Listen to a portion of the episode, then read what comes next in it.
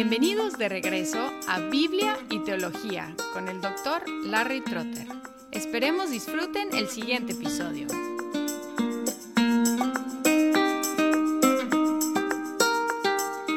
Hola y bienvenidos a Biblia y Teología, un podcast dedicado a la exposición bíblica y la enseñanza teológica. Hasta ahora hemos hecho tres series. La primera fue una introducción general al texto y el canon de la Biblia.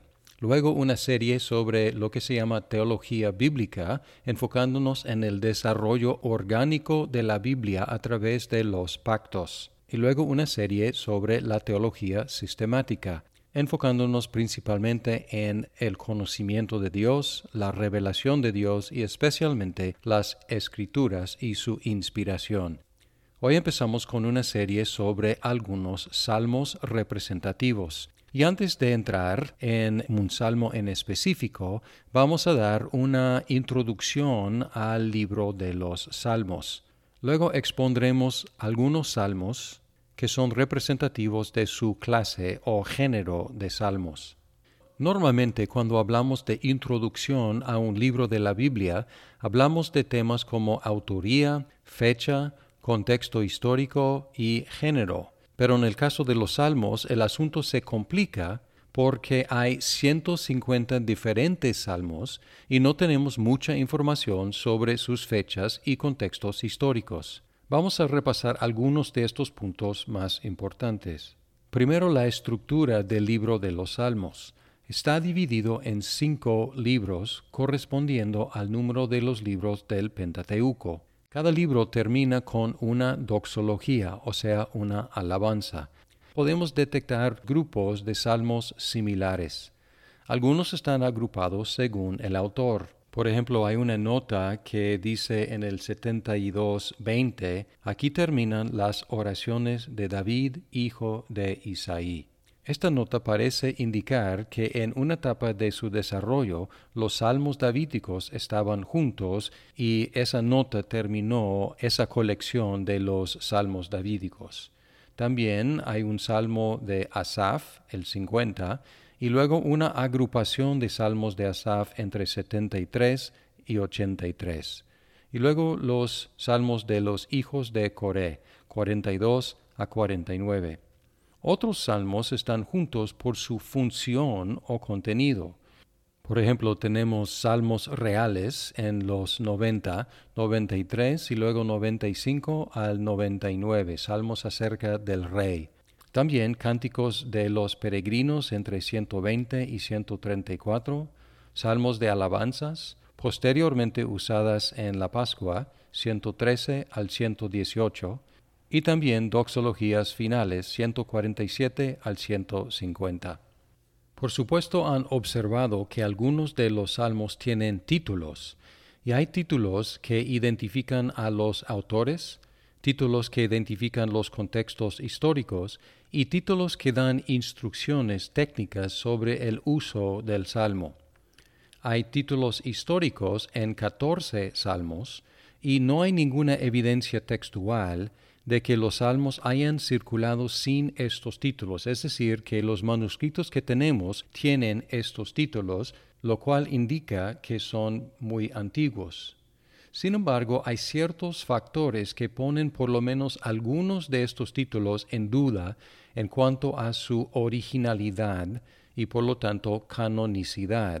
Es decir, que hay factores que ponen en duda si realmente son parte de la Biblia o simplemente como en nuestras versiones modernas tenemos unos títulos que los traductores han agregado. Estos son los factores que ponen algunos de estos títulos en duda había una tendencia marcada de añadir títulos históricos a través de los siglos. Por ejemplo, en la Septuaginta, la traducción del Antiguo Testamento en griego, que fue en el segundo siglo antes de Cristo, la mayoría de los salmos tienen títulos.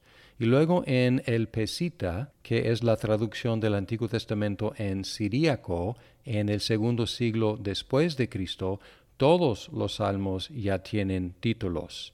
También es curioso, por lo menos, que los títulos tienen la misma forma gramática. Aunque los salmos varían mucho en su estilo, los títulos no varían, tienen el mismo formato.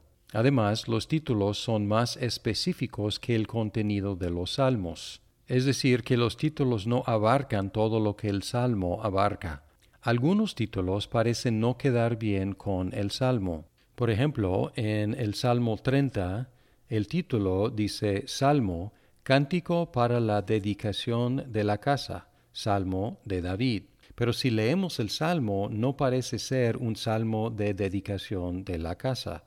Y hay un título moderno que parece corresponder mucho mejor al contenido del Salmo, que dice Acción de gracias por haber sido librado de la muerte, que es un buen resumen de este Salmo.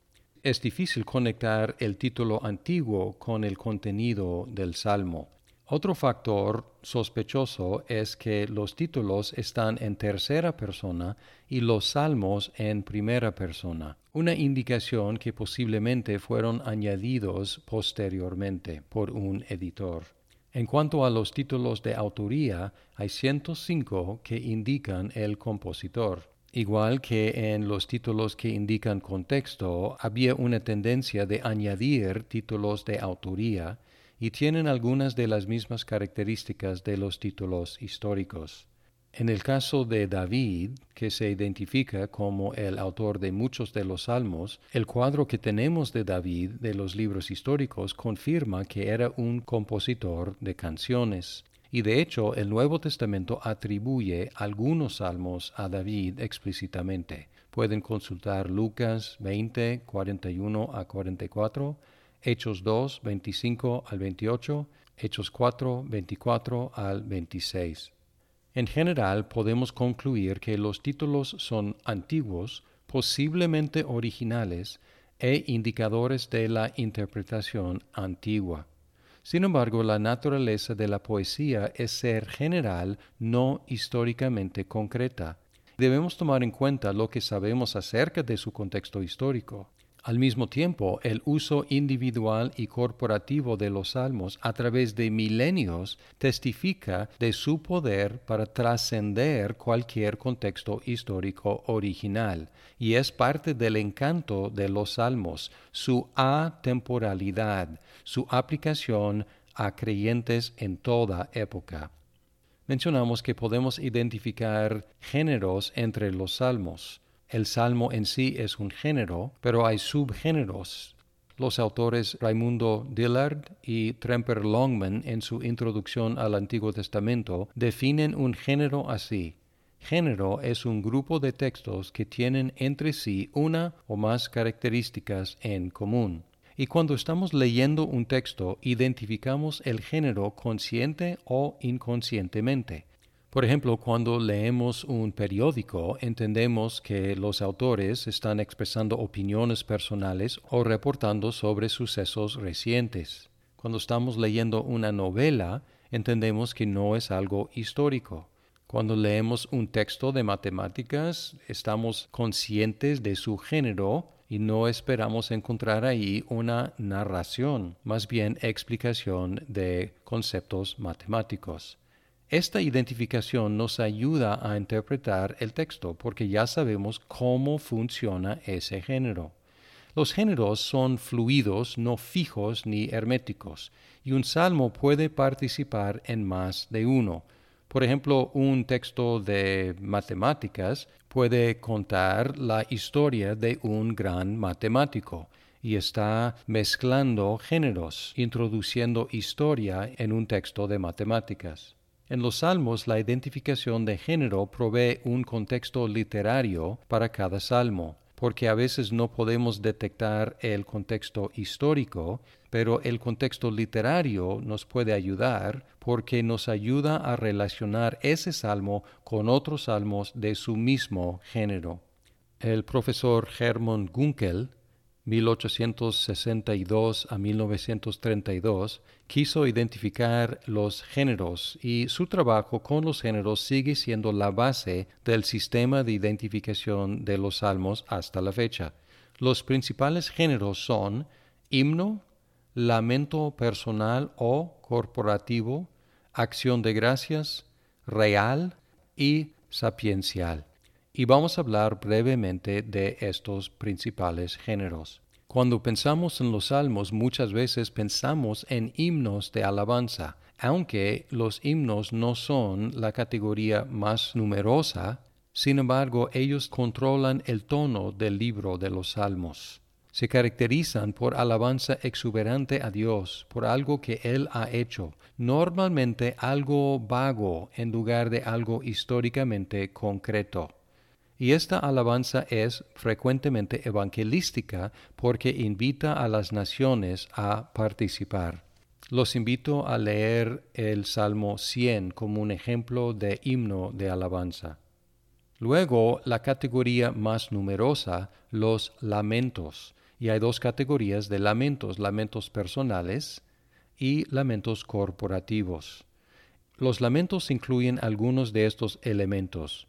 Muchas veces hay una invocación llamando a Dios, unas quejas por lo que el salmista está sufriendo, una confesión de pecado, una petición por ayuda, unas imprecaciones o maldiciones sobre los enemigos, una afirmación de confianza en Dios, luego reconocimiento de la respuesta divina y luego alabanza y bendiciones. Empiezan con quejas y frecuentemente terminan con alabanzas. Los invito a leer el Salmo 69 como un representante de los lamentos personales. Los lamentos corporativos tienen básicamente los mismos elementos, pero el pueblo está hablando en lugar del individuo. Y los invito a considerar el Salmo 83. El salmo de acción de gracias es la contraparte del lamento, para utilizarse después de la respuesta divina al lamento. Primero el lamento, luego las acciones de gracias. Y hay a veces acciones de gracias dentro del lamento, pero hay salmos enteros que están dando gracias a Dios por su respuesta. Frecuentemente incluyen una proclamación de amor y alabanza, un resumen introductorio, un recuerdo poético de la necesidad anterior, un informe sobre la petición y la respuesta, y luego la renovación de la promesa de alabar al Señor y alabanza en sí. Pueden considerar el Salmo 18. El Salmo real ensalza a Dios como rey o el monarca de Israel como rey. A veces Dios como rey y el monarca de Israel como rey se conectan muy estrechamente. Pueden considerar el Salmo 2 como un salmo real. Luego los salmos sapienciales reflejan las técnicas literarias de otros libros de la sabiduría como Proverbios y Eclesiastés, enseñan directamente o a veces debaten un problema y contienen temas de sabiduría como los dos caminos, el contraste entre el justo y el pecador, el uso de la lengua, las riquezas, el respeto a los ancianos, etc. Pueden considerar, por ejemplo, el Salmo 1 como ejemplo de un salmo sapiencial. Estos son los géneros más prominentes. Himno, lamento personal o corporativo, acción de gracias, real y sapiencial. Como observamos en nuestro episodio sobre la inspiración de la Biblia, la Biblia es palabra de los seres humanos y palabra de Dios, y en los salmos es más evidente la participación humana, salvo en el caso de algunos salmos sapienciales que utilizan la voz de Dios, principalmente es la voz de los seres humanos expresándose a Dios.